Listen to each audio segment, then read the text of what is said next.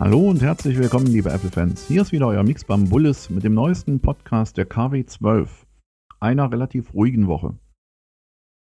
Am Montag hat Apple nur vier Tage nach Veröffentlichung der letzten Beta schon die nächste Version 10.10.3 herausgebracht und den öffentlichen Beta-Testern zur Verfügung gestellt.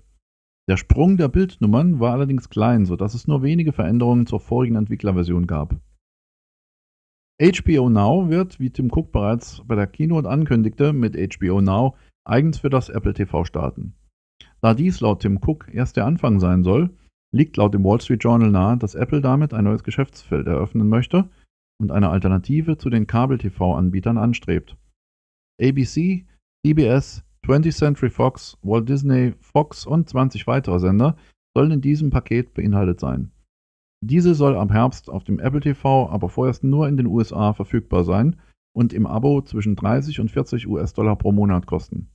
In Anbetracht der üblichen Kabelgebühren von ca. 100 US-Dollar für mehrere hundert Kanäle wäre dies ein äußerst attraktives Angebot.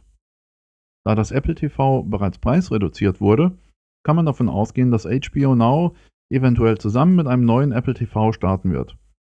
Der Herbst dieses Jahres wäre ein ernstzunehmender Zeitraum für ein solches Release. Eine sehr interessante Nachricht erreichte uns und ließ uns frohlocken. Ein alter Bekannter, Tiny Umbrella genannt, wurde in der Beta-Version endlich wieder veröffentlicht. Das heißt also, wir können wieder unsere SHSH-Blobs sichern, um auf eine nicht mehr signierte Firmware-Version downzugraden. Ein Hoch auf den Entwickler Notcom.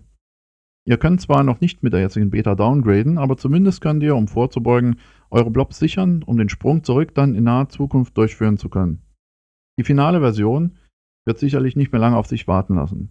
Nähere Infos zur aktuellen Beta-Version und eine Anleitung dazu findet ihr wie immer auf www.eiszene.com. iPhoto, das viele von euch sicherlich schon seit langem nutzen, hat am Freitag ein Update auf die Version 9.6.1 erhalten.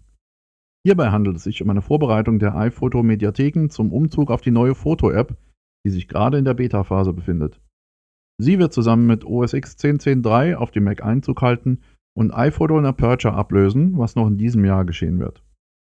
Das iPhoto Update behebt unter anderem zwei Probleme, die vielen Usern Sorge bereiteten. Zum einen wurden die ersten 25 Bilder nur in Facebook-Alben angezeigt, zum anderen kam es vor, dass iPhoto beim Drucken eines Bildes einfror und neu gestartet werden musste.